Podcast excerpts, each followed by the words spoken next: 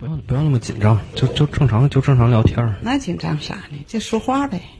对我妈这个心态特别的好，那必须的呀。那面对我儿子有啥紧张的？是不是？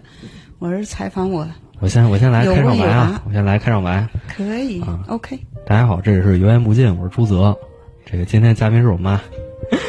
嗯，大家好，我是朱泽的妈妈。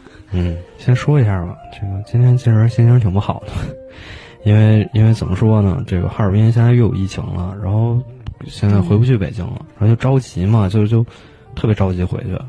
为什么？因为在哈尔滨就不知道怎么就湿疹特别厉害，它特别严重。你说怎么回事儿？